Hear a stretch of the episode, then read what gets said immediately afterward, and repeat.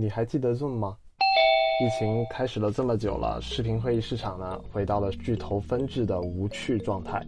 Zoom 这个欧美独角兽似乎来过，但又在中国市场不见了踪影。让我们回到二零二零年五一过后，有些人如常打开 Zoom 准备上班，顺便期待着后疫情生活。万万没想到，登录失败。这时呢，大家才在 Zoom 的国内主页发现，他们不再提供免费服务。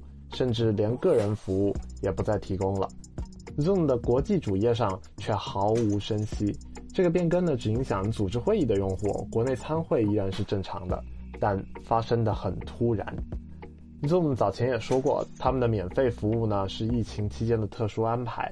五月份国内疫情防控也取得了阶段性胜利啊，天下大概是没有不散的宴席了。而在八月，Zoom 宣布停止中国直销服务。并列出了八家境内 OEM 伙伴的名单。打开这名字相似的几家人在苹果商店的应用截图，音似 Zoom 的品牌名，神似 Zoom 的界面。不知道有官方授权这回事的朋友，估计还会以为他们是互相抄袭的。实际上呢，OEM 很早就是如此了。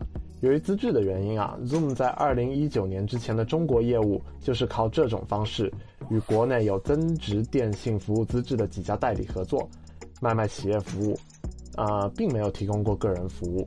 二零一九年九月，中国政府呢要求 Zoom 合规处理在中国的业务啊，当时影响了国际企业在中国的会议体验。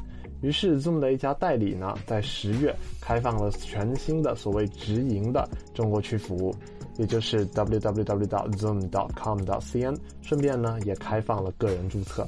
当时呢，在这个中国服务器上注册的账号有一些限制。比如只能连接国内的数据中心，会议外的聊天功能不能用，个人呢只能使用免费版，不能氪金等等。但国际版运行的会议是可以利用这个中国服务器连接入 Zoom 的全球数据网络的。Zoom 停止中国直营的一大影响啊，就是停止了对这些中国区账号的发起会议的服务。国内的这些 OEM 厂商用的软件呢不算 Zoom。连接的呢也是厂商自己的服务器，应该也没有办法使用 Zoom 的全球数据网络。过了一阵子呢，连疫情期间特殊安排的教育网版本 Zoom 也被抛弃了。自此之后，Zoom 的中国运营就越来越令人迷惑了。网上呢有各种各样的奇怪说法啊，比如什么代理商和经销商的区别啊，很多代理商煽风点火、造谣生事。嗯，国内数据监控中心将对中国用户进行抽样监控啊，对疑似问题用户移交网警部门。嗯，甚至还有销售说可以通过代表处来代发票的买到 Zoom 国际版。这些说法呢，我也不知道真假，但一个事实是，人家的确不怎么重视中国市场了。这个脱钩想必与跟 Zoom 在大洋彼岸成为视频会议的代名词也有关系。说到这儿呢，也就有必要来说一说 Zoom 的来历了。企业视频会议几年前最有名的品牌叫做 Webex，后来被思科公司收购，现在呢有挺多大牌组织在用。嗯，有多大牌呢？G20 的各国首长这个等级啊。这些会议软件呢，在十年前刚刚出现的时候，可不像现在这么好用。当时在 Webex 位居高职的 Eric 袁，他的中文名叫袁真。决定自己下海创业啊，从行业里呢挖了好些人，成立了 Zoom。他们慢慢的用软件的易用性占领了企业市场，就成了专攻视频会议产品、市值惊人的独角兽公司。二零二零年疫情开始啊，企业们纷纷用起了 Zoom 远程办公，打工人们呢在工作之余也用起了 Zoom 的免费版啊。Zoom 在这个高速增长的机遇里啊，撑住了服务质量。就成为了街头巷尾都在用的视频会议软件。嗯，与此同时啊，各类安全研究的迅速跟进之下，Zoom 也被开始诟病好些个安全问题。安全界啊，在二零二零年三月底的这一周，给 Zoom 查出了端对端加密的虚假宣传啊，参会者注意力跟踪功能涉嫌侵犯隐私啊，Windows 外链自动登录漏洞，iOS 客户端变相的给 Facebook 送数据等等的问题。虽然过了一周之后啊，这 Zoom 再也没出过什么大的安全漏洞，但这么多问题同时在那一周被公开，的确够吓人了。而对于一些欧美用户而言呢，最敏感的莫过于中国这件事儿。对于一个全球服务而言呢，也的确容易搞砸。这是位于地球两端的几位用户，因为国际互联网十分复杂啊，让他们直接点对点连接，并不会非常的稳定。数据的路由走向呢，因为拥堵，有时候还会绕路。嗯，一些会议服务的解决方案是选择一个离每个用户距离总和最短的数据中心，所有的用户都连接到这一个数据中心。这连接数据中心的网络啊，通常会好一点，而且呢，通信的距离缩短了，通常连接的质量也会有所改善。啊，然而 Zoom 使用的全球数据网络的方案会更复杂一些。目前至少腾讯会议也是这么做的。它有点类似于 CDN 啊，不懂的是啥缩写没关系，咱们来看图。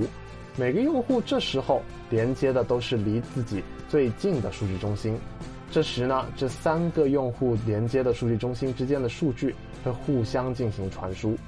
通常而言，数据中心间的网络质量呢会比公网的高，而用户在公网通信的距离缩短了，总体的通信质量也会更好。啊，要说明的是，Zoom 在一对一会议的时候也支持客户端间的直连。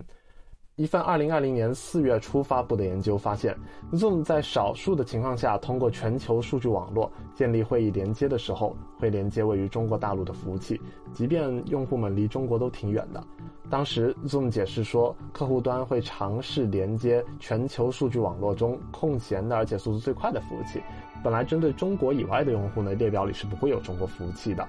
但在年初 Zoom 疯狂扩容的时候啊，不小心把几台中国的服务器加到了这个列表里。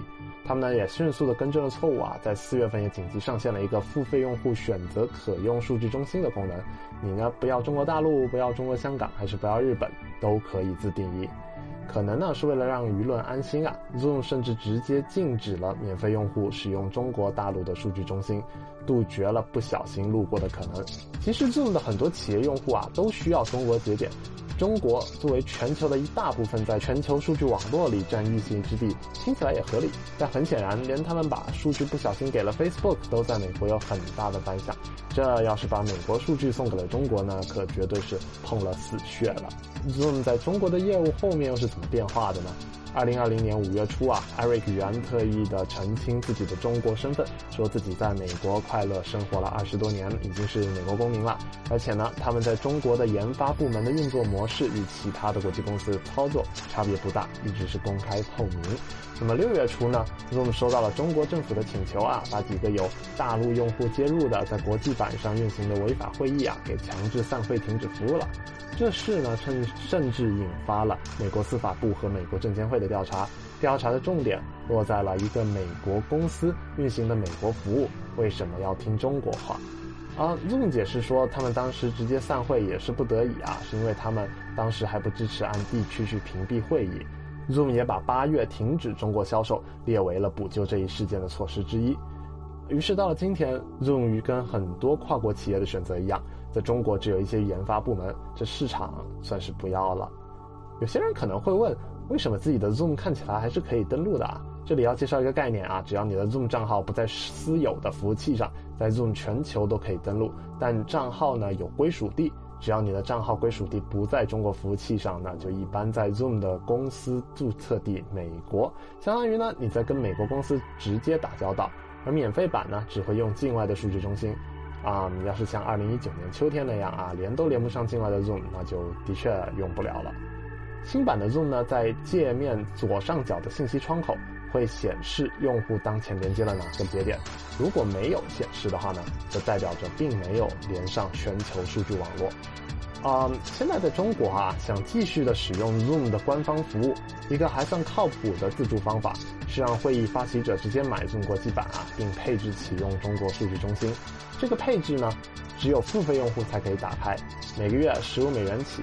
啊，跟腾讯会议的不限时付费版的价格比，感觉好像也不算贵。但说实话，国内互联网巨头们的竞品看起来也挺好的，这海外体验呢也不错啊。不过，纯粹针对产品而言，我觉得 Zoom 走了有点遗憾。国内新到的竞品们抄了不少 Zoom 的界面和功能，不过呢，加上自研的核心视频技术啊和更强的手机应用开发能力，是挺符合中国国情的。但海外市场更在意的安全啊、隐私啊、无障碍啊，那就不知道是怎么样了。Zoom 虽然停止了中国用户的服务，但跟中国的故事绝不会因此就结束。嗯，这篇稿子的大部分内容我在二零二零年就写好了，因为各种原因啊，一直没有做出来。到了二零二二年，离析成为了日常。Zoom 呢，在疫情高峰过去之后，也开始担忧行业本身的前景，而不是说这些什么出身啊、背景啊什么的技术细节了。Zoom 二零二一年的一篇博客说道，他们致力于严格的审视如何应对复杂而有争议的全球环境。不管世界有多么离奇，还是会藕断丝连的吧。利益声明：编者曾付费使用 Zoom 服务，本文仅代表个人观点，未接受公司赞助。